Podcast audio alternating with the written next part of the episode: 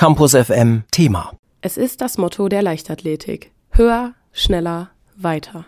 Aber bitte fair und ohne Doping. Gleichberechtigte Wettkämpfe sind einer der wichtigsten Grundsätze in diesem Sport. Doch was heißt hier eigentlich Chancengleichheit? In der Leichtathletik versucht man grundsätzlich einheitliche Rahmenbedingungen zu schaffen, damit jeder Sportler und jede Sportlerin einen fairen Wettkampf bestreiten kann.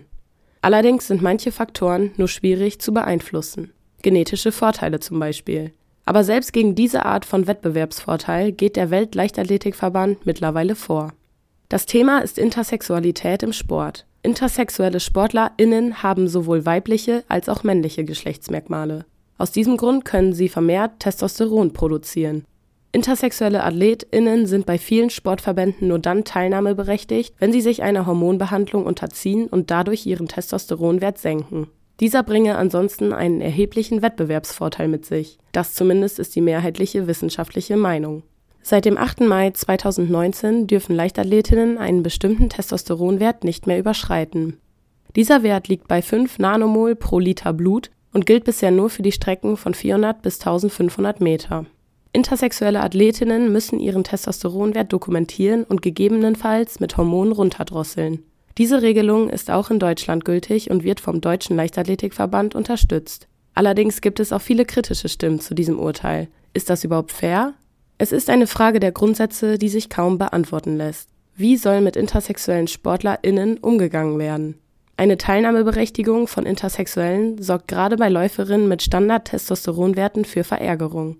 Die Berliner Mittelstreckenläuferin Katharina Granz etwa sagte vor wenigen Monaten dem Tagesspiegel, dass sich für sie der Wettkampf gegen Frauen mit intersexuellen Anlagen nicht richtig anfühle. Sie könne alle Läuferinnen verstehen, die ein Problem damit hätten. Vor allem eine Athletin prägte die Debatte über Intersexualität im Sport, die südafrikanische Läuferin Casta Semenya. Die mehrfache Olympiasiegerin und Weltmeisterin über die 800 Meter ist intersexuell veranlagt. Bereits nach ihrem ersten Weltmeistertitel 2009 wurde deshalb über ihr Startrecht als Frau diskutiert. Ihre herausragenden Zeiten sorgten für Aufsehen und eben auch für Zweifel.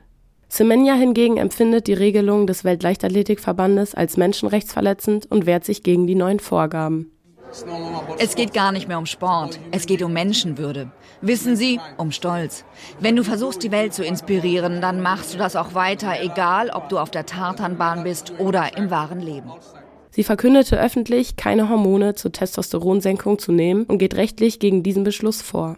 Beim Europäischen Gerichtshof für Menschenrechte klagte sie gegen den Ausschluss von Athletinnen mit zu hohen Testosteronwerten.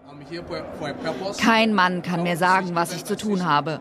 Wenn ich die Strecke wechseln möchte, dann mache ich das. Aber ich lasse mir das nicht vorschreiben. Ich kann alles laufen, von 100 Meter bis 5000 Meter. Das Thema Intersexualität im Sport ist heikel. Sowohl die intersexuellen Athletinnen als auch die Läuferinnen mit Standard-Testosteronwerten werden in irgendeiner Form diskriminiert. Auf beiden Seiten fühlt man sich im Stich gelassen und unfair behandelt. So wird es wohl auch in Zukunft noch viele Diskussionen und Debatten zu diesem Thema geben und vermutlich nicht nur in der Leichtathletik. Campus FM klingt anders.